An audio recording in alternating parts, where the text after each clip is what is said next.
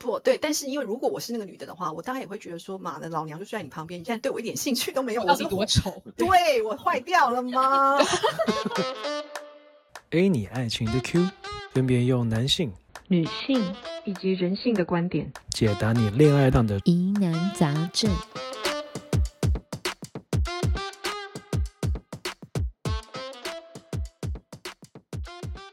很高兴又来到每周二晚上 Any 爱情的 Q。每周二晚上的八点半，我们都会在 Call House 分别从男性、女性、人性以及咨商师的观点，然后来探讨有关两性的议题。如果听众们对某些特定的两性话题有兴趣的话，请留言或者发讯息给我们，我们将会把话题列入节目清单。那呢，今天要讨论的一个是一个两性之间永恒的争议哦，就是男女之间是否有纯友谊？OK，好，那在这个话题展开之前呢，我先介绍一下台上的 Speaker。啊，首先我先介绍 LP，他对两性关系呢有深入的研究，那心思很细腻，有别于一般的男人哈，这是非常特别的地方。那再来的话就是 Debbie，Debbie 是一个卸任的海后哈，对于两性的攻防与推拉有着深厚的技巧。那他现在呢是一个情感咨商师，那也为超过五十对的伴侣沟通达成共识。然后再来的话是 Jimmy，就是志明，志明的话他是一个咨商师，主修的是那个家庭咨商。那他的专长呢是那个伴侣关系的智商哈，所以有关这个智商的议题，我们都会请这个志明来回答。那我自己呢，就是过往的恋爱经验非常丰富的一个阿姨啦哈，那通透人性，被身边的朋友称为仙姑。为什么呢？因为每次他们问我有关爱情的问题，或者是有一些事情的时候，我都可以告诉他结局跟预言这样。OK，所以我们今天要讨论的两性之间的议题哈，就是男女之间到底有没有纯友谊。我想邀请上面的 speaker 来跟我们分享一下，你们之间、你们自己对于两性之间到底有没有纯友谊这件事情，有着什么样的观点跟看法？颜值决定纯不纯？好，OK，好，我觉得 Debbie 讲到一个非常重要的点哦，就是这个男生对你来讲有没有性吸引力？对啊，那你是支持有没有纯友谊这件事呢？我自己是支持的，哎，我觉得蛮，而且纯友谊这件事情，我觉得在恋爱关系中其实蛮重要的。嗯，为什么？可以多说一点吗？就例如说，呃，举个比方好了，我身边有那种钢铁直男的朋友，然后他们呢跟女生相处是完全没有任何 idea，然后他又没有女生朋友可以问，然后就很很惨，他就会自己撞得头破血流，然后自己去呃不管是 YouTube 呃看影片啊还是什么，可是影片跟书其实跟实际操作真的会有一点落差，然后跟他们会不知道怎么判别，哎，现在到底是什么情况，我该说什么话，我要做什么反应，但这个东西要问女生，女生就很懂啊，我跟你讲，现在的女生她在想什么，她为什么会这样。所以我听，所以我听到了很多这种你所谓的这种红颜知己或蓝颜知己，是在提供一个观点或看法。比如说，你跟你的另外一半刚好出现了一些问题，你想要有一个人可以寻求解答。对，那当然不是绝对啦，就是说大部分女生跟男生这呃两个性别的看法，他就会寻求他蓝颜知己或红颜知己这样子，对吗？嗯嗯嗯嗯。所以你觉得这是很重要的吗？这蛮重要哎。哦，所以你男朋友现在是有蓝红红颜知己的吗？哎，没有，这是什么？这是什么双标？是他？等一下，我想问一下，是他不愿意有，还是你不准他有？嗯，我看这都很难，我就双双标吗？好啦，因为因为我自己有过往有糟糕的经验，就是呃，男友的红颜知己把男友给抢走，就很荒谬。男友的红颜知己，对，哦，对，就是发生什么事了？你要跟我们分享吗？哦，然后那个女生，我给她取个称号叫白白好了。然后，嗯，男生就取前任。那女生是男生好朋友。那对我来说呢，我要怎么？我我我我是那种不可能去断绝他交女生朋友的。对我来说，我就是我多理解你的女生朋友，就知己知彼，百战百胜嘛。就是我我宁可我知道多一点，我也不让他骗我。好，所以就去认识了。那认识之后就哦，好好好朋友，然后也都加好友了，所以都。就是他们去什么地方或者是有共同活动，我都是知道的。好，后来白白这个女生呢，她在我们的关系里面扮演很奇妙的角色，她扮演我们两个之间沟通的桥梁，就是透过我说的话，白白有办法翻译给这个男生，给给前任听，所以前任就比较理解。因为白白跟前任的认识时间蛮久的，好，所以就很尝试哦，我跟前任吵架，然后白白在旁边，然后白白就听我们说话，然后开始哦，有点像沟通桥梁的角色。好，就这样几次之后，我也我自己会觉得说，哦，这个女生很站在我这边呢。哦，就觉得很可以信任，就觉得啊，好棒哦！就我男朋友听不懂的东西，他听得懂。后来就大概几次这样沟通之后，最后一次，因为我跟男生撞的那种冲突啊，跟那种磨合，真的是没有办法调整的，就是根本上的硬伤，对彼此沟通调和是磨不出来的。最后一次通，最后一次讲话，三个人，好，然后我就开始，你知道女生的那种奇怪的直觉啊，我们就是会知道怪怪的，你说不出来哪里，可是你就是知道怪怪的。好，然后我就说不出来，可是我就看他们的互动，然后我就觉得怪怪的。然后男生就我的前任呢，他就说了，他说，嗯，Debbie，其实你身上，我我很期待，我很期希望你身上有一些是白白也有的特质。我说，例如，我看到这个会的起来啊，就是什么意思？然后前任就说，我跟白白相处的时候，我都会有一种完全的被接纳，很温暖，然后我就算很糟，他都会接受我。然后我就我有一点是需要妈的概念嘛？对对啊，是个妈宝然后感到温暖，这些都是妈妈的特质。哦对对对对，就是妈妈我很烂，你要接受我，这样我就觉得你爱我，这样好。嗯，好，然后我就他真的在我面前在你，面前讲这件事哎，情的时候，对，就是白白在旁。边哦。OK，那你当下是什么反应？然后他们我觉得两个又有什么反应？这是我超好奇的事情，因为我觉得他既然有这种有办法这种白目把这种事情，你知道，对通常这种事情呢，就算我们知道，我们了解到，啊，女生身上有一些，我想，对你也不会讲出来啊。嗯你不会在现在女朋友面前讲的，这是可能的事情。但我就觉得说，他哪里来的底气跟这件事是为了什么？他就白目吧。然后好，但是我跟你说有一个大重点，白白是有男朋友的，OK，对，所以他们两个是怎么样？是是是怎样想各自分跟你然后在一起，还是说他们是想要就是？不对对啊，因为你讲这个话，你知道一定会挑起战火，一定吵架的啊。这个对什么？对啊，好，我是很不能理解。好，这个男生我觉得他你你当下是有什么样的体验跟感受，或者是就超想扇扇他们两巴掌的啊，就是他妈跟他小，超想那扇他。OK，那你当下跟这个男的分了吗？当下没有哎、没有。哦，但是就是因为我处于一个很像很震惊的状态，就是啊，我刚刚听到什么，然后嗯太震惊了，然后有点惊吓呆住，然后跟完全是吓傻的对对。对就觉得就是在攻他小，然后好女啊、白白他的反回应就是哦对啊，你知道他其实很需要一个完全包容他，然后你想说你写攻他小所以他就跟你讲说你不行啊，哦对啊换我来。哦他要讲的重点是让我来。那这太超出我三观，就觉得在这是哪一出？我这是问号欸，我问号到疯掉。好，然后就这一个就算最后一次跟他们这样三方对谈，因为我就就后来真的是嗯、呃跟这个男生的相处就是硬伤啦，他基本上没有办法透过调整得到共识，就是没有办法的。好，分开了，我就觉得啊好分开分开了，啊然后精彩的来了，他们竟然搞在一起了。是跟你分手后，还是跟你在一起的时候？我其实不知道哎、我我不知道他们什么时候搞上的，但是因为跟他分手之后，我们我们很多共同朋友嘛，那共同朋友就告诉我说，哦，他们其实哦，白白跟前任有怎么样怎么样怎么样，但是就是很熟的人才知道，因为白白有男朋友，所以也嗯不会公开或者是很高调，他们就做的非常低调，这样嗯，原来是这样子就。呃我的硬伤，我的硬伤，OK，好，所以就是听起来就是说红颜知己蓝颜知己这件事情呢，就是在允许的过程当中，难免会发生一些差池，然后这也是导致就是有的人反对，有的人赞成的原因。那我想邀请上面的 speaker，你们有没有对于这两性的纯友谊这件事情有着什么样的观点跟看法？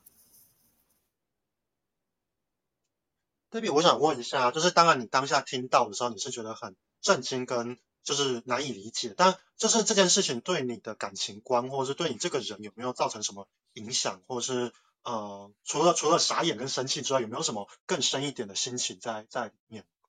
嗯，我后来觉得 三观这件事情很重要诶，因为我我讲我再描述一下这个前任，这前任是我那时候跟他一起去咖啡厅开会，然后他会从包包里面把把面包拿出来吃，然后我说我说哎、这个在人家商家不要吃外食，他就说没关系啊，别人没有看到，然后我就嗯，因为这个超出我的世界有点多，你知道吗？然后我想说，哎、好像有道理哦，但好像有点怪怪，但我说不出来这种。但是后来真的分开之后去思考，我跟他本来就是不同世界的人。我的意思，不同世界不是说阶级还是什么，是我们对于世界观、价值观其实是落差蛮大的。那为什么会这样说？是因为我觉得他的道德观嘛，或者是忠诚的那个那个，我我觉得这个是一个能力啦，就选择忠诚，可能就对我来说是个能力，可是他是没有办法做到这件事情的。嗯，这样这样可以，以吗？我太太太抽象。没关系，这个部分的有关深入的挖掘啊，我们等一下再来做一个展。好，LP 要先讲吗？好，我说就是因为我自己本身是交友圈比较广阔的人，所以在交了就是有伴侣之后，交了女朋友之后，其实我还是会有很多的朋友，不管是异性或同性。那我的女朋友她是相对来说交友圈是比较狭狭窄的，她是比较小的，所以她会有点不能理解说，就是男女朋友之间有什么事情是不能互相开诚布公的吗？为什么要去找要去找其他的朋友，甚至是异性的朋友聊这些事情？就他们不能理解说为什么还就是交往之后，除了男女朋友以外，你还要再去找其他的朋友讲你日常生活的事情，他会觉得有有有女朋友不就够了吗？那我自己是觉得需要，因为有些东西是是可能不太能跟女朋友讨论的。OK，所以我听到的是比较像是说红颜知己对你来讲有一些功能性，然后这些功能性你可以具体讲一些，嗯，到底是什么吗？就比方说，呃，可能在两性之间的关系，比如说有一些是床床房事之间的事情，可能我有时候不太能很直接跟啊、我的伴侣讲，因为他可能会觉得没有安全感，或是觉得会有失落感，可能是我在嫌他不好。可是这个方面，如果我去问一个跟他啊、差不多经历，然后也是异性的朋友，或许他会给我一个很好的回复或很好的答案，这样。那或者是说有一些是有关于交往之间的一些价值观或者是家庭观，可能我在跟我的伴侣在讨论，可能都会变成是争执或吵架。那就是可可能这个价值观跟家庭观就是价值观的不合，可能会导致吵架或争执，这是我不乐见的。就我希望可以是一个很平顺、很很和平的讨论。那我发现，当这件事情会造成争执的话，那我可能会先去询问我的异性朋友，去问问看是不是是我的想法有偏差，然后我再去做整理，再去跟我的伴侣做讨论，这样。啊，所以你的那个红颜知己的客观性变得很重要、哎，如果说他想要把你占为己有的话，就有可能发生像 Debbie 那样的事情。对，那志明呢？志明对就是两性的纯友谊有什么样的观点跟看法？嗯，我我觉得我先跳脱心理师这个角色去看的，因为其实，在实务工就是在伴侣之上工作中，还是会遇到蛮多这样的议题。但我觉得我先分享一下我自己的角度哈。其实我是从呃以前是从不纯的友谊，慢慢到现在在感情中是开始让纯友谊发生。我觉得以前是因为我觉得我自己对于呃心态上，或是对于感情的关系还没有那么的端的那么正，或是想的这么清楚，然后其实自己心态就有点不上不下，就又喜欢有一个很有安全感，然后又一个很理想的伴侣，可是又会希望，又自己还是蛮容易被其他人撩到，或是蛮容易去呃喜欢别人的。那这样子其实全部都想要的心态的时候，其实就会伤害自己，会伤害到别人。但自己在慢，我觉得进入感情观有点像在呃修剪树枝，但我觉得我现在慢慢也修的是比较信任纯友谊这件事情，所以我觉得我在现在的感情、现在的关系中，然后也跟纯友谊中间取得一个蛮好的平衡，这样子。对嗯，所以我们刚刚其实听到，其实上面 speaker 好像每个人都可以接受，就是有红粉或蓝粉知己。当然就是就是 LP 他女朋友有一些物理上物理性上的障碍，就是因为呃女朋友的交友圈比较小，所以好像没有办法暂时没有办法达成这个事情。但是以自己的观点来看的话，其实都是接受这样子的事情。这样，我觉得首先第一件事情啊，我觉得就是如果你只是把对方当朋友，尽量避免跟对方同房。我觉得同房这件事情啊，就是你很难去控制对方到底怎么想，他也有可能是想说啊，我跟 Mars 终于有机会了，我喜欢了他很久，maybe 有这种可能，当然不一定代表我是对的，但是我觉得尽量避免这件事情。那这是第一个，然后再来第二个就是跟他维持一个正常的朋友关系，我觉得在时间节点上很重要。打个比方，你不要半夜打电话跟他聊天，因为这是大部分情侣才会做的事情。朋友会，大部分好像也比较多是同性，那或者是聊聊会是公事。哦，比较不会是晚上的时候讲说啊，我今天好烦哦，怎么样？这种比较像是情侣之间的对话。我自己是有一任呃男朋友，他就是跟他的红粉知己非常没有疆界。当时呢，就是我在他旁边，他就是几乎每天晚上都会跟他红颜知己聊天，太扯吧？真的。然后他就想说，我跟他真的没什么，我跟他真的是朋友啊，你们也都见过了，还一起打麻将，这样还不够吗？啊，我心里面就想说，不是够不够的问题，我今天就算认识那又怎样？一起打过牌那又怎样？其实都不代表任何的意义。而是说，就是我觉得那个界限要去分得清楚。我可以接受你有红颜知己，但是是不是不要每天晚上打电话来？对，不要他发生什么事情，他第一时间就要找找你讨论。你不是他男朋友，也不是他爸，我想没这个必要吧？对，就是类似这样子。所以我觉得第二个叫做界限，以我自己的认知啦。那我觉得只要这两个东西拿捏的好的话，基本上我觉得维持一个纯友谊，不让对方有过度的想法，我觉得是比较容易控制的。我倒是 Elsa 刚才讲那个界限的部分，我倒是有一个故事可以，呃，也也是相似的状况，就是我有一个十多年从国国中就到现在都很要好朋友，然后就是呃，因为我现在女朋友没有她认识她这么久，没有认识我这么久嘛，所以我也会觉得说，哎，其实他们也都有一起参加过聚会，甚至其实有一起出去，我们就是大家一群朋友一起出去玩。那他我也认为说，我的另外一半，然后跟我的这位朋友，其实都非常清楚，我们都是很要，都是都是很好的朋友。可是呢，有一次就是他就是也是失恋，然后家里又发生一些事情，然后就是我们以前常常会去喝一杯这样子，然后就是我我就说，哎，那我好像可以陪他喝一杯，可是就是然后就会觉得说，哦，因为比较晚了，然后就觉得可以去他家坐坐，可以续托，可是。女朋友知道这件事情的时候，她就觉得蛮不能接受的。然后后来我当然也是尊重另外一半的想法，所以我后来就是回来了。然后我其实回去的时候，我们后来就有讨论这件事情，我就觉得说有一个困惑是说，为什么就是我们以前也都是这样子，就是很哥们的这种相处，或者其实就是很要好的朋友相处。可是呃，女朋友也知道，但为什么就是这件事情好像以前是可以的，现在是不行的？那我觉得我我自己后来我们得到一个结论是说，嗯。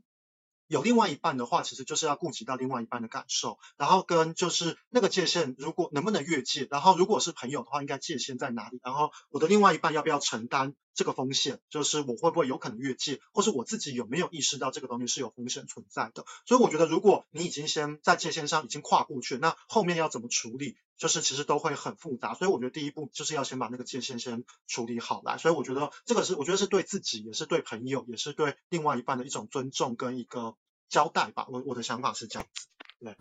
因因为我觉得今天讨论有要分两个点，一个是因为你们刚刚都讨论，像 Mars 有讲到，就是他还没有进入关系，就还没有伴侣的时候，他的所谓的异性朋友是普通朋友，那那我就想问说，那如果说郎有情妹有意，就你们都有发展，都互有好感，那为什么不在一起？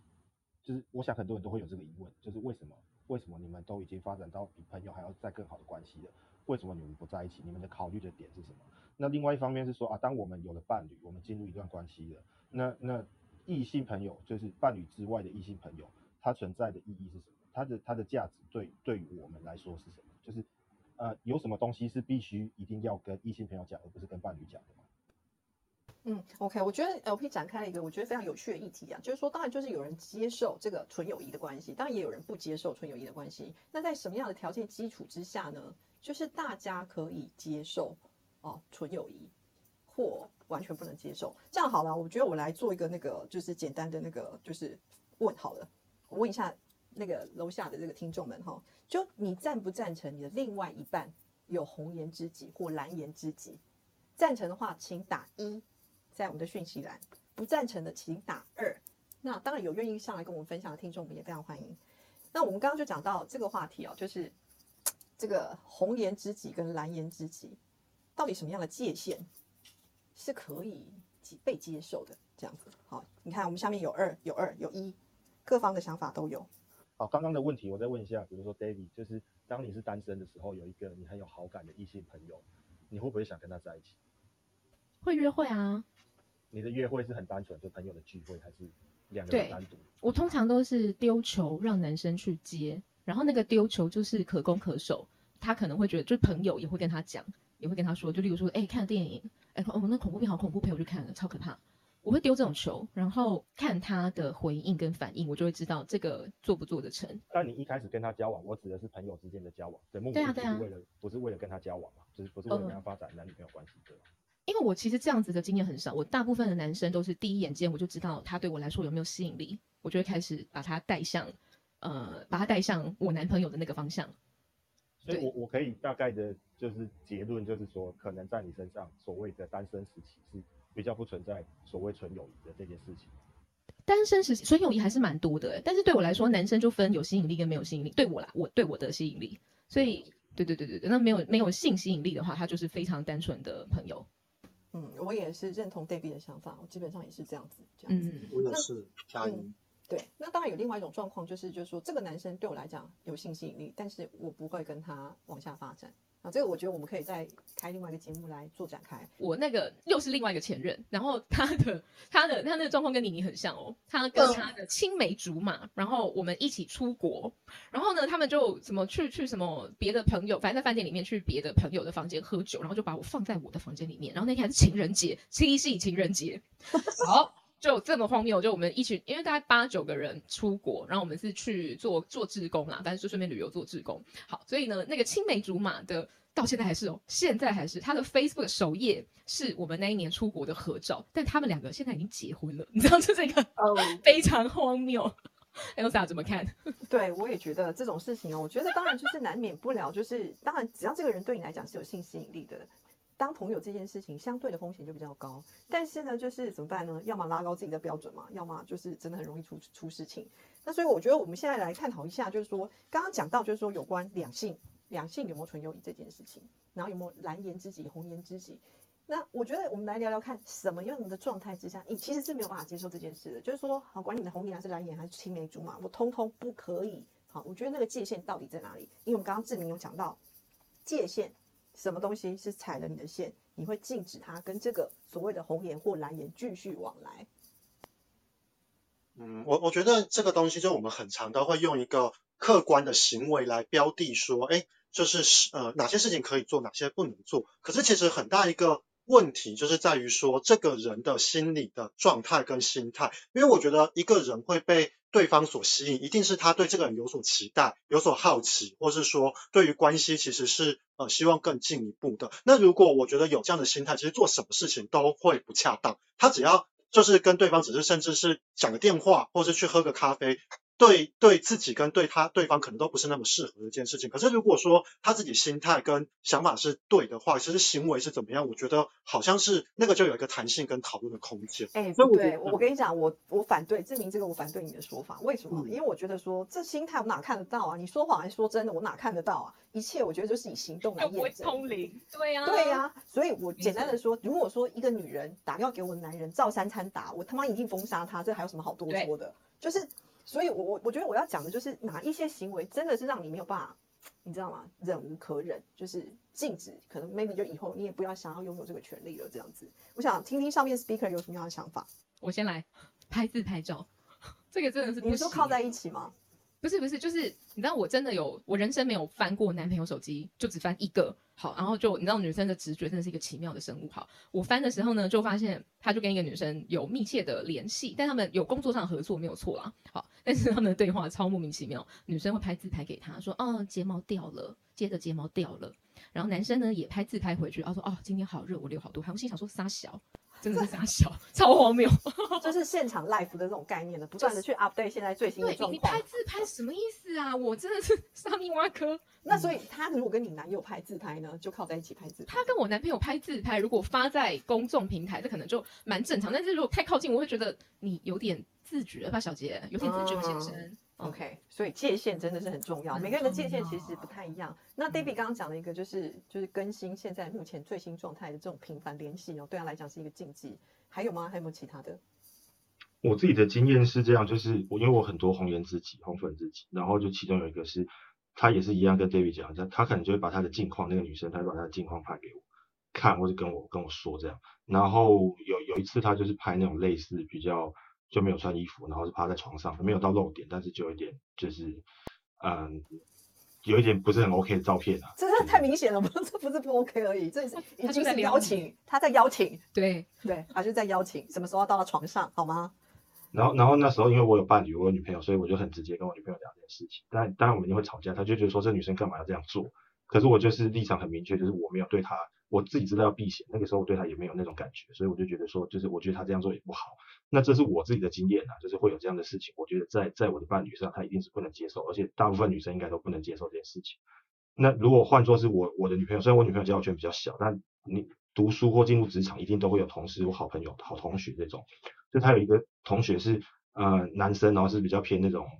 暖男那种中央空调那种概念，所以他可能去哪边玩，比如说他去日本玩，他就会问他们这些女生的朋友、女生的同学说，需不需要帮你买个面膜啊、买化妆品什么？我自己是不太能接受这件事情，就是没有好到那种程度。如果你平常都有在联系，像 gay 蜜那样，就是闺蜜那种程度的话，我觉得我觉得可以。可是平常明明就没有什么联络，可是啊，好像他出去那里玩就会想到这个女生，想到我女朋友，我觉得这个这个行为就有点有点奇怪了，就是有某种含义在里面那种感觉。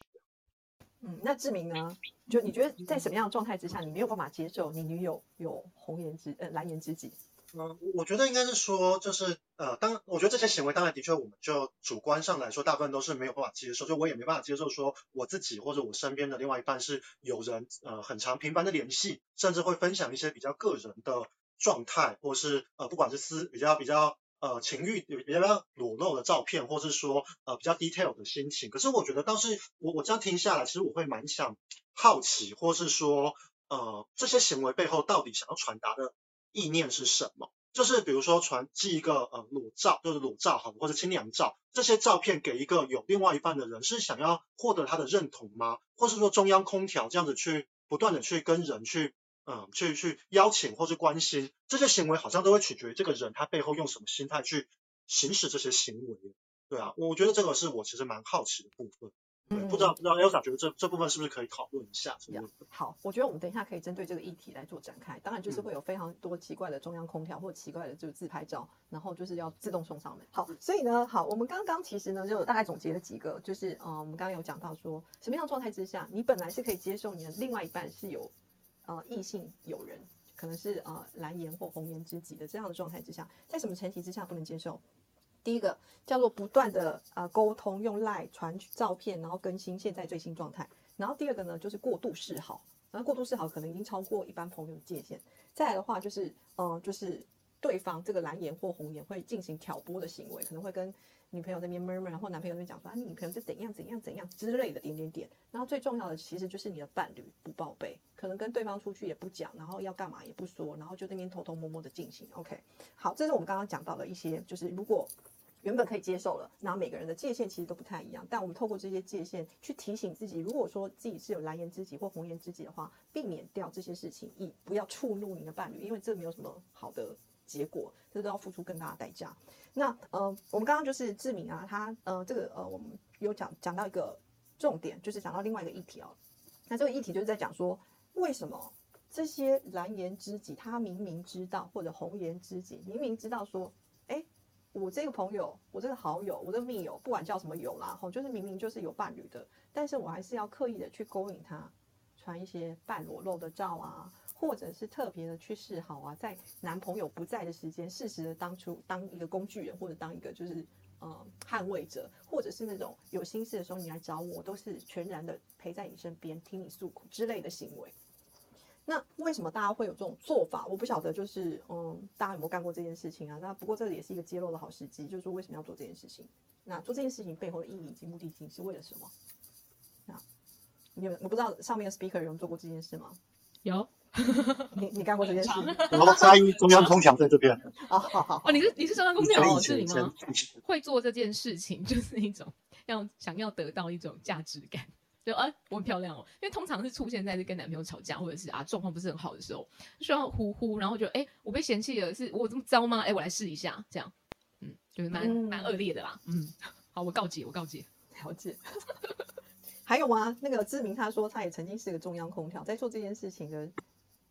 背后的意图是什么？嗯，我我觉得就是比较想同跟 David 一样，就是比较想要得到别人的认同，或是说想要透过这样的行为得到某种的心理满足。对，就是我觉得那个满足有时候比较是，呃，想要证明自己，然后或是说呃证明自己有吸引力，或者有时候可能是跟就是另外一半在竞争，就是表现的好像我比较优秀之类的。对我觉得那心态好像蛮蛮复杂的，可是其实都建立在一个就其实自己好像不够好的状态。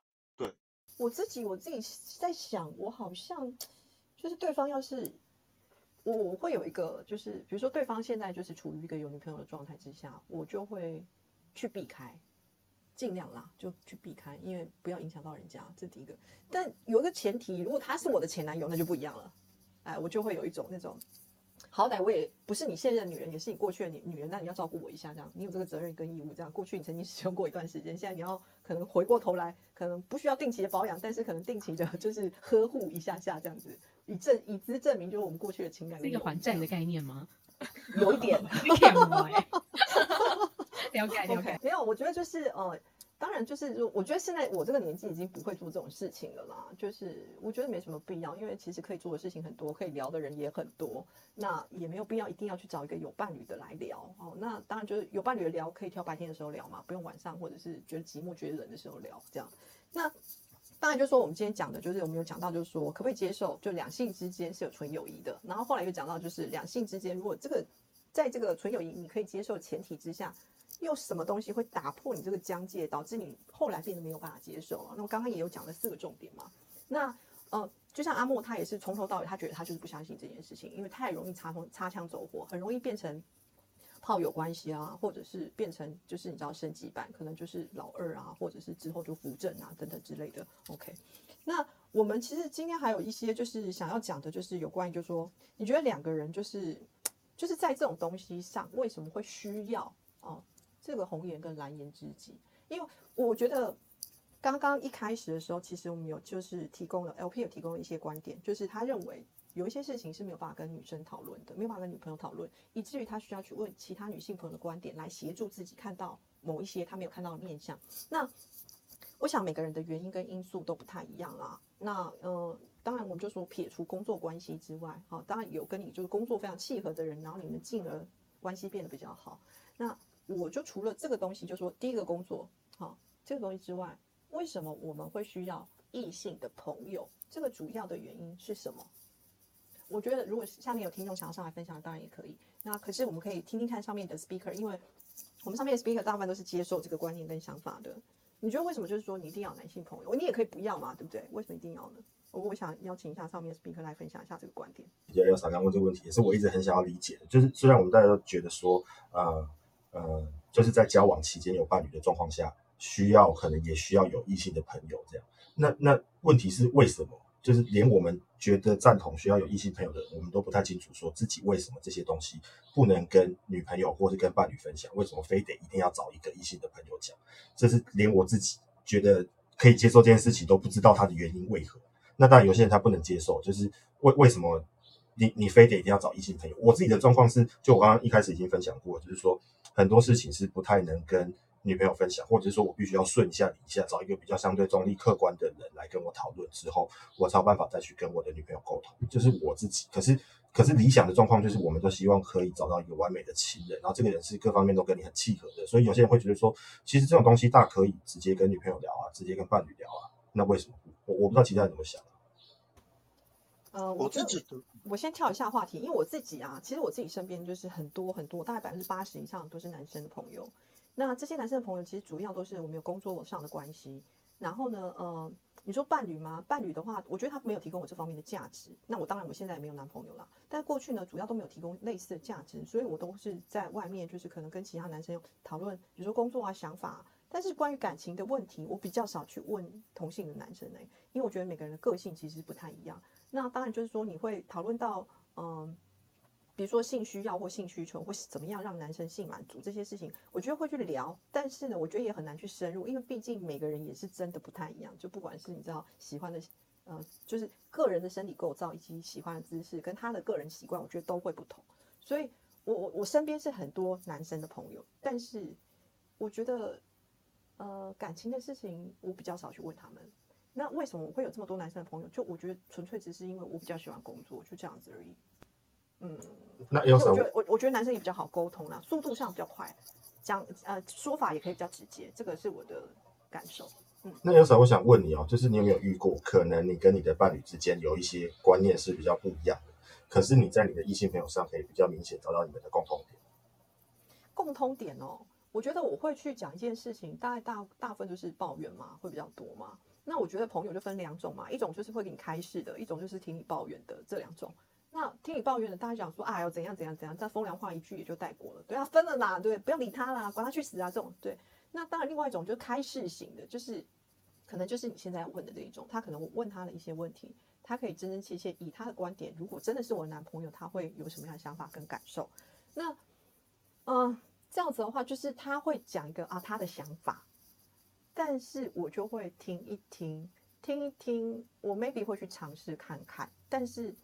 我觉得真的每个人都很难是一样的。我觉得就我自己的观，因为坦白说，呃，假设我现在有个男朋友好了，那我跟我男朋友相处绝对是比他人还要来得多。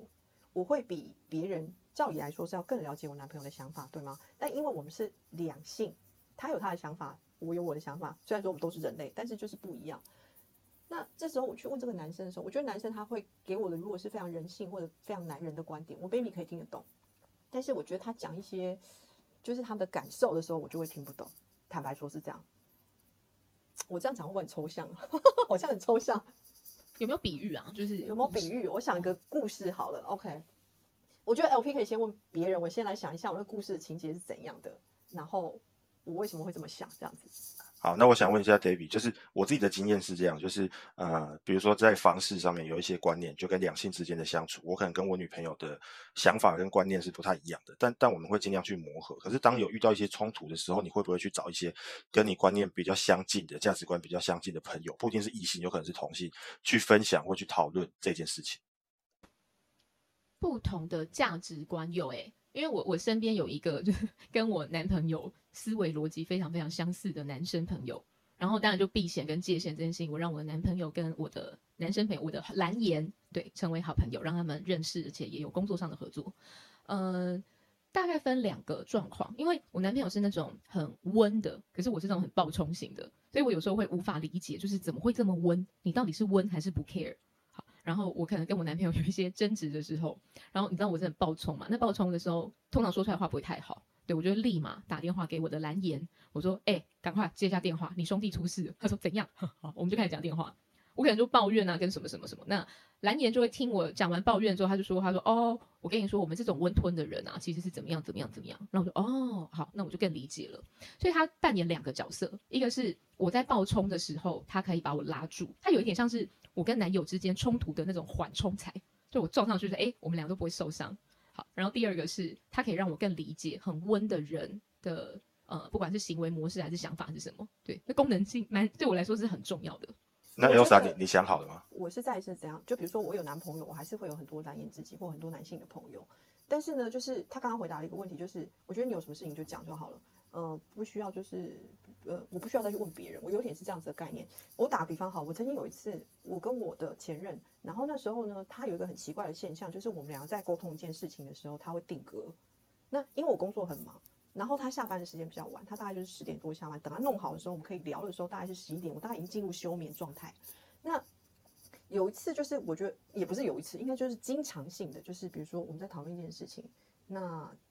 我就说那你有什么想法？然后他就会定格超久的哦。那那定格可能是不是五分钟，可能是十分钟、十五分钟的事情。那对我而言，我就是想要赶快，你知道弄弄洗洗睡了，你知道但是他可能是需要思考，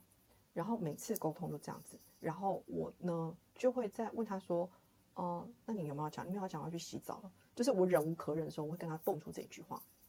那他就讲说，我真的要讲的时候，你又不听了，这样子，所以每次都这样子，然后搞到两点之后，我就有点快精神崩溃，就问我的朋友，然后我的朋友讲说啊，因为他就压力大啦，他就不知道怎么讲啊，什么之类。可是我后来就发现他，他们给我这些回应都没屁用，就是你知道，因为就是你没有回答到我的问题嘛，然后你也不是他嘛，所以索性我到后来其实我都不问了，就是任何跟我男朋友这件事情。我大概就会，比如说会有几种，我会跟我朋友聊，一种是当笑话，一种当抱怨。但是怎么做，除非那个东西很难解，就是有牵涉到他人，不然的话，不然我觉得基本上我不太会问这种事情。因因为像其实我们很久以前有一部戏，台湾很流行的片叫《我可能不会爱你》嘛，就李大人跟那个女主角叫什么？我只要叫林依晨，我不知道剧剧剧里面的名字叫什么。反正就是那个时候就很多人在讨论啊，陈永对，琪。陈永清，那时候很多人在讨论蓝颜知己跟红粉知己这件事情嘛，但是他最后是成为伴侣。但我们在现实生活中常常都是有那种可能是跟你关系很要好的异性朋友，但你们没有那种爱情的互相的吸引力，因为关系是双向的嘛，不会是单向。有可能你你暗恋对方，对方对你没兴趣，可是当你们都有意识到你们就是只会成为朋友这件事情不行嘛？就是我的意思是说，嗯、他可能在你的伴侣关系中，他是一个比朋友还要再好一点的朋友，你你们会觉得这样子很不 OK 吗？我跟你讲，我自己是真的有遇过一个，就是真的像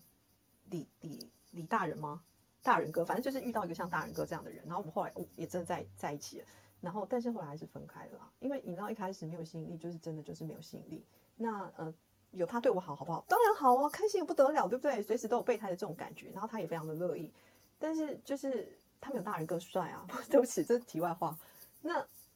所以我觉得有是很好，但是我觉得是基于什么样的角度、欸？如果说我只是单纯的索取他身上能给我的好，那我觉得其实是有点耽误人家啦，对我自己来说啦。所以我后来我觉得我们也真的有在一起啊，确实就一开始就不喜欢，那时间再久还是不喜欢，就这样就没办法没辙。但他依然在身边，到现在仍然是这样子。了解，哎，志明，我想请教你，因为你在这方面做智商，可能都会遇到类似的情况，可能伴侣之间因为类似这种事情而而去寻求智商，或是他们会有争执。那在实务经验上，为什么就是为什么？呃，你你你是怎么看到这些事情？就你是怎么看的？然后为什么他们会会这样做？就是为什么这些人他要去找寻他伴侣以外的异性的对象？嗯，这是呃，我觉得其实 LP 跟 Elsa 其实刚刚说的这些状况，也都是我们蛮常在咨商室里面会讨论到的问题，就是双方的需求不同，或是说呃界限不同，那双方怎么去呃处理这样子的差异性？那我重整一下，刚刚其实就是我们的这些讨论是说，其实刚刚 LP 有说到，就是比如说像是呃性性方面的事情，可能会呃不想要先先跟同朋友讨论之后，再去回去跟自己的另外一半讨论。我想这个背后是有一个想法，是说担心伤害到对方，或是说希望造成给予一个比较不会伤害到对方的回应。然后才有办法去一起面对这个问题。因为如果比如说刚完事就去呃反映自己在过程中可能没有没有被满足，或者有想要怎么做的话，可能会让别人误解说是不是对他的表现或者行为不好。所以其实我觉得背后是有个心态是想要保护对方，或是害怕伤害到对方。那再来，刚刚 Elsa 讲的是说，就是嗯，其实说有些话语可能不会。呃，跟对方说，或是说可能有些东西会想要跟身边人讨论。我想，呃，哦，我刚才 Elsa 是讲说，他可能另外一半回来已经很晚了，然后他可能没有有些话也不会，已经累了，不会想跟对方说。其实是因为对方没有办法给予自己一个想要期待的回应嘛。因为 Elsa 可能是希望对方可以跟自己好好讨论，或是说，呃，自己想聊的时候，自己在面对事情很有情绪的时候，是希望对方可以及时回应的。那其实我觉得结合 LP 跟 Elsa 的两个说法，一个是担心。对自己对事情有一个想象，就是我可能觉得，呃，我我的方式可能跟朋友讨论回来，再跟另外一半讨论，其实我是出于保护的心态，或是不想伤害对方的心态。那这时候我可能就会找身边的人讨论，或是跟甚至是闺蜜讨论。可是如果这时候心态不正的时候，小三或绿茶婊就有机会趁虚而入。然后呢，Elsa 觉得说，当对方自己没办法好好聊的时候，就是。呃，对方没有办法及时的回应的时候，其实他也有可能会寻求其他人讨论。这个这个双方感情中不同调或是有差异的时候，其实就是会造成说可能会有一个呃闺蜜或是好朋友的介入的可能。那如果双方都心态不正的话，我觉得这个问题就有可能是潜在的风险。那回到我自己在做会谈或是做咨商的状况的话，我会邀请这对伴侣或是呃让当事人去审视或是去反思说。当面对这样子的差异性在双方不同调，双方有各自的想法的时候，为什么会有这样子想，或是说背后到底自就是问题是什么，或者说该怎么去面对这样的差异性？那我觉得就会想要把问题丢回去给就是 LP。那 LP 我我想问的是说，如果你的另外一半他可能会觉得为什么问题不直接跟他讨论，或是说他其实希望是直接跟你互动的时候，可是你又基于一个可能想要缓一缓的心态的时候，你们该怎么去面对双方有不一不同步的一个状态呢？其实我觉得这件事情要来接受程度啦，比方说，像我们在工作的时候，可能就会有你的同事或你的上司会去问你说，为什么你不这么做？为什么你要这么做？其实每个人在处理事情，包括感情或是工作上，其他很多不同的层面，都会有自己比较习惯、比较喜欢的做法。当我的伴侣问我说，为什么我们遇到一些事情，你不直接跟我讨论，我们不直接做沟通解决？我会给他的回应是，我可能需要自己做一些评估，做一些冷静思考。那有些人的方法可能他是需要自己静静，那我自己。的方法可能就是找朋友，那朋友不一定是异性，有可能是同性，但是可能在这方面，有时候我们遇到的状况是异性之间会比较有比较客观，或是比较能给你不同的一些意见或想法。我会比较倾向这样做，就是。当我遇到一些问题，我的做法是我必须去寻寻求一些，可能有些人是找心理咨商师，有些人是找朋友，有些人可能是自己静静，而我的方式就是去找我的朋友这样。那我希望对方是可以理解这件事情，那我当然也会去顾虑对方的感受，说就是我必须让他知道我有做这件事情，我们沟通的内容是什么，我必须让他。那你们那你们怎么取得共识的？就是听起来你有你的想要做的方式，然后就是你也试图去跟他说，可是你刚才有说到一个关键是你希望对方可以理解，那你怎么让他做到说让对方理解这件事情？我我觉得这个做法要看每个人每段关系相处模式不一样，因为像我跟我女朋友，就是我们是采取一种各退一步的方式，就当她不喜欢我去跟其他的异性朋友讨论或者是聊天这件事情，那我会跟她讲说，我会把这些对话。或者是我们聊天的内容，全部都给你知道，而且我也不会去隐瞒，也不会去删减一些重要的资讯，我就会只问我想知道的东西，讨论我想讨论的东西，我会让他清楚知道。那当他的立场是他不希望我这么做，那我会希望说，呃，他可能稍微理解我一点。那我在做这件事情，我会先跟他，可能先跟他报备，或是事后再跟他很清楚的说明。我们先去讨论说，我们可不可以这么做，就是采取一种各退一步的方式，这样。对啊，所以其实我我自己的想法是，其实对于呃无论是自己或是另外一半有没有纯友谊这件事情，我觉得很重要是呃双方有没有共识。如果双方有共识的话，其实呃就会愿意对对方产生信任感。可是如果双方都不能接受，或是说双方都有各自对事情的想法，那一定就会对任何的行为都会有产生自己的价值观的冲突，或者产生他的呃意见在。所以我觉得这东西真的是两个人讲好就好的事情，对啊，嗯，我觉得，我觉得，我觉得这件事情最简单的方式是什么？就是如果你真的非得遇到问题，你一定要找一个异性或找一个人去倾诉、去讨论，那就找心理智商师吧。不要帮我打广告啦，也太害羞了。没有啦，我觉得其实这个东西就很有趣。其实我之前在伴侣智商中，其实会有遇到呃一个个个案，他过来跟我谈，然后他跟我谈了之后呢，然后有一次下一次会谈之后，她的男朋友直接杀一起过来，然后杀进来，他说他也想要听，他也他就不能接受他另外一半对他有秘密，对，他就认为说，可是可是这有秘密这件事情，我我就回去说，我觉得你们可以一起去讨论，可是到底双方能能接受另外一半对自己呃保留程度或透明程度到多少？有些人真的就是希望另外一半对他百分之百透明，可是这个百分之百透明其实会让对方有压力。可是呃，如果说能互相尊重跟信任，我觉得其实感情到最后都还是建立于双方的关系上面。如果关系够好，关系足够的安全跟信任，其实很多事事情就未必会会成为问题。可是我们都会很担心说，到底对方是不是有小三，或者是对方的这个对象是不是对他有性性吸引力？那心理咨商比较会呃呃思考或是去引导讨论的面向是在于说为什么会这么担心，或者那个担担心怎么来的？这个是我们在职场中会比较常做，回到自己跟个体的内心的层面这样子。对，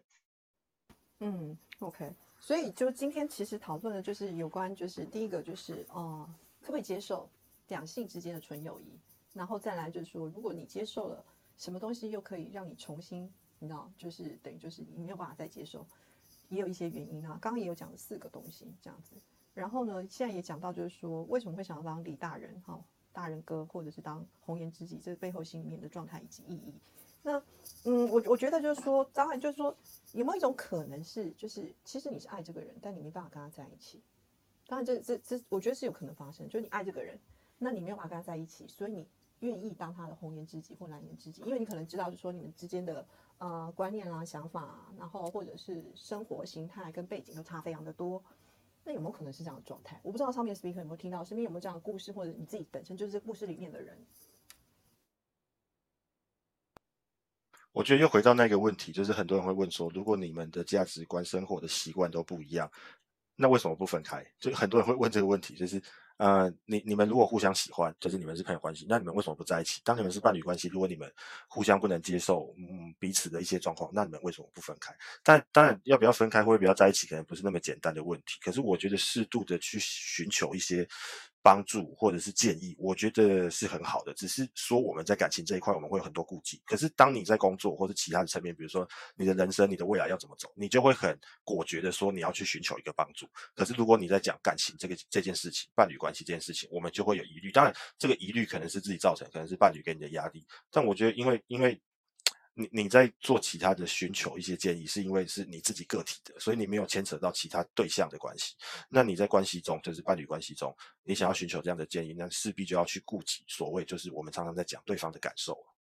但现在就是我们现在为什么讨论到这个问题？其实最主要就是当两个人在一起的时候，两个人之间的相处跟对方的感受其实会有很大正相关。然后这些正相关有可能会导致你们感情变得摇摆不稳定，甚至导致破裂。当然就是说要 LP 的说法比较像是就是说啊，他们两个沟通出一个讲法，但你你是应该是呃。你你的认为是觉得说啊，对方就是应该是一个成熟的人，他应该会懂得什么样是界限，怎么样去自处这件事情，不需要你去过问的，他自然要把他自己搞定。两个人之间的关系就是透过沟通讲清楚很好，但是其实讲太过明白，有些事情甚至可能不用问你就知道该怎么做的事情，其实就不要去揭露，也不要来问我这样。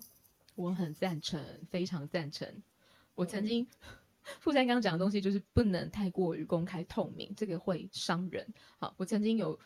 接过一个问题，那男生问我的，他说他的问题是，他觉得自己的女朋友奶头太大怎么办？然后他们五年稳定掉稳定交往，然后他说其实这件事情让他困扰很久，就是他跟女朋友亲密的时候都不能够正面，就是传教士啊，或者是女生在上面，他都会他说他看到就会有一点没有办法兴奋，所以他都要从另外一个另外一个角度，就是不要看到这样子。然后他爱爱不爱他女朋友其实很爱，然后他就问说，他说他说这件事情真的非常非常难启齿，他说我他说我是愿意给我女朋友钱去做这个手术的，这是我他说绝对 OK 没有问题。可是他说这个东西讲吗？还是不讲？就是你看哦，如果就像刚刚说的，所谓伴侣之间如果真的都公开透明，哇，这句话一讲出来，那个话说出去是收不回来的，这多伤害啊！我之前看过一本书，嗯，Gottman 就一个专门美国专门在研究婚姻的一个科学家跟心理学家，他里面做出的研究是六十九 percent 的伴侣，他们之间的冲突是一辈子都没有办法被解决的。六十九 percent 这么高，那我觉得不是已经不是说透过沟通就一定会有共识跟成效，反而是说哦，我要如何真的尊重对方跟我的不同，他的想法跟我的不同，然后最后我们得到一个结论，好，可以怎么做，可以怎么协调。像 LP 刚刚那个就是互退一步这件事情，就是就是真的蛮重要的，就怎么样互退，然后退到什么程度，你退还是我退？嗯，OK，我觉得呃，我谢谢 David 的分享，他讲了一个非常棒的观点，就是说，嗯，每个人其实都有不同的观点，然后在这种关于性方面或者是身体上这么难以启齿的东西，到底是讲还是不讲？如果是我的话，我大概我会选择，就是女生的话，大概也会觉得说，天哪，你不要讲，我也不想听到。男生的话也会觉得说，我到底要怎么开这个口？对我自己身边也曾经有遇过一个案例，就是她自己是觉得她跟她，她跟她，反正她跟她男友做从来没有高潮过，然后呢，她每次都要假装高潮。然后呢，她她男朋友还自以为自己非常勇猛这样子，然后她就不知道她到底要不要把这件事情告诉她男友。我也是觉得说，天哪，千万不要讲，讲了就完蛋。我说，但你可以暗示他这样子，或者就是你自己就拿一些，就是买一些情趣用品好了。我觉得就当做床地上的情趣。如果他真的在这方面没有办法满足你，但他在各方面条件都是非常棒的，都是你想要的，那这件事情你看要不要去忍忍就算。当你有一天没有办法忍的时候，我觉得再来讨论要不要分手这件事。那。当然，就是他会想说，哎，有没有什么方式，就是就是你知道，转剖许兰芳给他看啊，或者是什么叫他去看医生啊，这种，我就说啊，这个真的是非常难启齿。所以我觉得我也非常认同 David 的想法。所以我觉得在今天这个整个就是大家的热烈讨论之下，然后当然就是我发现有大概百分之八十的人是都可以接受，呃，就是不管是男生还是女生都有自己的这个知己，是异性的知己这样子。那但是。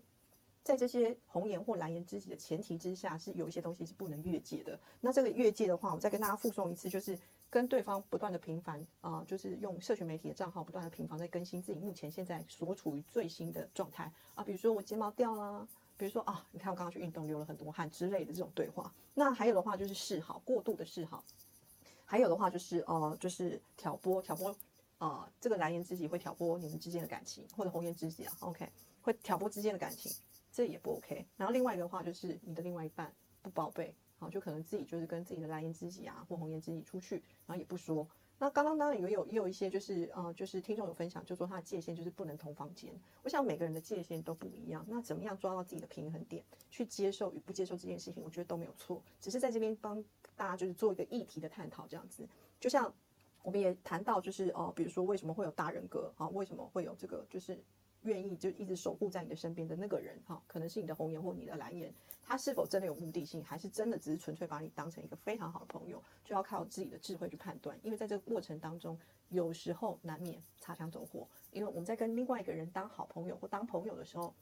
我们的基准点基本上就是对方对我来讲是有用的，或者对方对我来讲我是喜欢这个人的这种状态之下。不，我觉得还是那样啊，就是不管你觉得对方就是我们现在讲的方法对不对，或者你能不能接受，最重要，因为它毕竟是两性关系，两性关系就有你有我嘛，就是它是双向的。你你想要怎么做的那个状况，你势必要去。取得对方的共识，希望对方能够信任你，对方也是可以接受这种做法，这才是最重要的。就是不管你想要怎么做，不管你今天要不要有红颜知己、蓝颜知己，或是你想要跟他坦诚，或是不要坦诚，如果都是对方可以接受的，那我觉得这件事情就很好解决，就是你们之间就不会有什么呃争执或纠纷。因为今天之所以我们会讨论这个话题，就是很多人会觉得他不需要有，或者他的伴侣不需要有，可是可能就会有意见上的冲突。当你们找到一个平衡点，我觉得这件事情都。都是可以讨论的，就是各种方式都是可行，但就是看你们之间的关系是怎么样。当然，我刚刚也是提到，如果你想要有一个最好的方式，那你就去找心理咨商师嘛。那如果你觉得心理咨商师太贵，你就去找两性作家，你写信去烦他嘛，像苦林这种，对不对？就是其实还是有很多方式可以让你去找到更多的帮助或是建议啦。就是看你怎么去找寻一个你们彼此之间可以平衡的，你也可以接受的做法。这样。好，那心理咨商师也来做个结论。就是呃，我自己其实这些年来，不管是做就是在学期间学的呃心理治疗、伴侣咨商，或是家族治疗，或是说在实务工作中看到这么多的旷男怨女，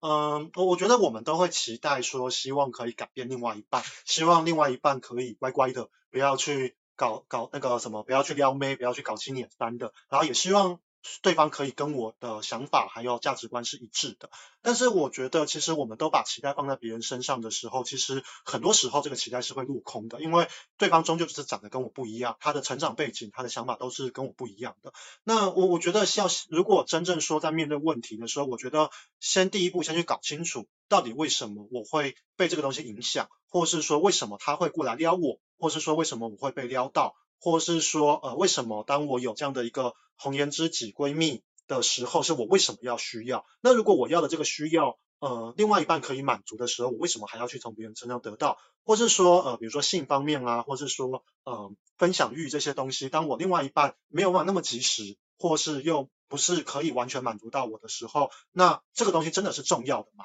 我今天。在对方忙的时候，我一定要现在分享嘛？但如果不是必要的，那也那是不是要去做调整？那如果有些东西是真的一定要被满足的，比如说性上面的癖好，或是性上面的需求，因为我也真的遇过很多性气不合的，就是伴侣。那如果这个根本性的问题没有办法被解决的时候，该怎么办？是要调整自己的需要吗？还是忠于自己内心的渴望？我觉得这东西都是可以更深入去探讨的。对，好，那这是我我觉得最后就是最后一个概念，我觉得就是先。反反求诸己，或是反思自我，先去面对自己内心最真实的声音，我们才有办法在面对问题的时候做出正确的决策。例如要不要分手这件事情。也谢谢志明的分享。那当然呢，这这个也是我觉得，呃，我我刚刚有讲到嘛，我们大概有百分之八十人是接受，就是说，哦，两性是有纯友谊的，但是有百分之二十的人是觉得说，嗯，这件事情其实不太可能发生，就包含刚刚离开的小刀也是，他也不接受，也不相信有这件事情啊。那当然也是因为身边可能看过了非常多的故事以及案例，所以导致这个结果。那我现在问一下 David，有没有什么要跟我们总结的吗？我觉得听到现在，刚刚阿莫他分享有一个超级重要观点，因为我就一直想说，为什么我会双标？就是我可以有蓝颜知己，但我会觉得我男友如果有红颜知己，我会觉得很嗯汤。因为嗯，就是阿莫说的，如果真的是一个很条件很优秀的旁的男生，他旁边当然就有很多，不要讲苍蝇啊，如果他讲苍蝇，我男朋友就是屎嘛。好，所以他身边一定会很多花蝴蝶，好我围绕着他这枝花。那对我来说就是很麻烦呐，就处理这些成本，情绪成本会很高。这个是我觉得阿莫。有点到我的部分，因为我自己也会思考，哎，对啊，我为什么会双标？我会让我男朋友去认识我的蓝颜知己，所以我会觉得说，双标这件事情可能真的跟性别上面有一点点关系，对，因为他在这这样子的状况之下，像呃志敏跟 LP 刚刚在分享的东西，都比较像是说基于沟通，然后去得到一个更好的结论嘛。但是你知道，沟通有一个很大的关键点，叫做要先对自己有足够的理解，而以及成熟度。对，那我觉得这个东西是两个人一定会有一些不同的。OK，好，谢谢 Debbie 的总结哦。呃，我这边来讲的话，其实我觉得就是不管呃有没有蓝颜知己或红颜知己，我觉得是各自的选择，然后也都没有问题。最重要的是你的伴侣可以接受。那如果说是可以开诚布公的话，当然就尽量不要遮遮掩掩嘛，因为毕竟你知道吗？如果真的是要是成为一个长期的伴侣来说。呃，我觉得呃，适度的公开是很重要的，因为如果说就算不公开，我觉得两个人相处久了也会被知道。那我自己并没有排斥任何一种形式哦，但是就是。该呃有的界限，我觉得一定是要拿捏好，不要什么赵三餐打电话来跟你问候你的另外一半，这就太夸张了。那如果说听众们有对某些特定的两性话题有兴趣，请留言或者发讯息给我们，我们都会把话题列入节目清单。讲，哎，我要问一个问题，好不好？还没有关到。我问个问题，就是遇过性床事不合的有没有？有的话，请帮我留个一；没有的话，就是你遇到的伴侣都很跟你很合，帮我留个二。我有遇过不合的啦，但就是 fire 掉。留一。直接掰是不是？对，直接掰。对，等下要留恋。对，因为这是我们下一集下一集的题目，就是姓氏不合。好，我刚刚忘了留时间给你，让你广告一下下一集的，就是 下一集的节目这样子。那谢谢大家的参与，也祝福每个人的爱情路上甜蜜蜜。下个礼拜日晚上八点半，拜拜。晚安，拜拜。